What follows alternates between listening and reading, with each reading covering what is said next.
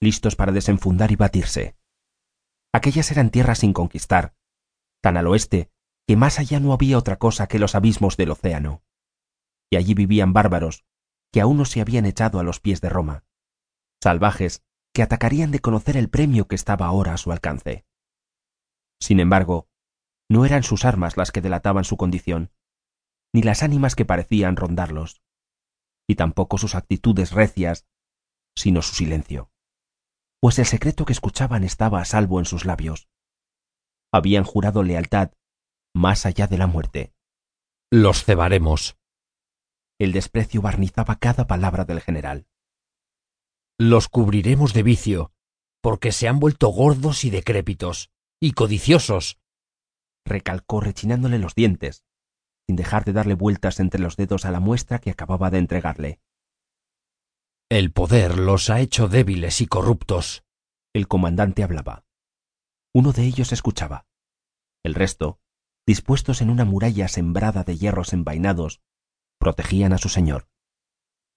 Años atrás el fragor de una tormenta hirió el bosque abriendo aquel claro con el fuego de sus centellas, y en el centro, sobre los despojos del carbón que dejaron los rayos, el amo de Roma parlamentaba con uno de sus veteranos, uno con el ceño quebrado, un centurión revenido por veinte años bajo el estandarte del águila, uno que nunca se atrevería a cuestionar aquel desdén, uno al que nada le iba en la cizaña que sembraba su patrón, alguien que sabía cuál era su deber, escuchar. Sin más. Aunque al hacerlo se convirtiera en partícipe de una conspiración, una conjura, para la que el menor de los castigos sería terminar despeñado a los pies de la roca Tarpeya. Y debemos dar gracias a la fortuna de que así sea, continuó el glorioso vencedor de la última guerra civil. Porque eso significa que sus voluntades se venden, y yo necesito comprarlas. Roma lo necesita bramó convencido. Porque si las compro, olvidarán sus miedos. El gran general calló un instante y paseó sus ojos pardos por aquel paisaje aserrado que todo lo envolvía.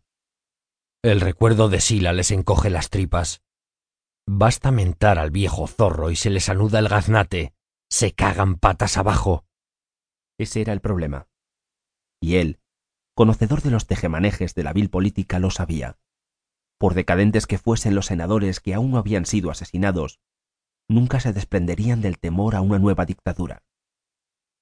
Lamen mi mano como perros lastimeros, pero a mis espaldas mascullan sus recelos. El viento acunaba el silencio preocupado del veterano.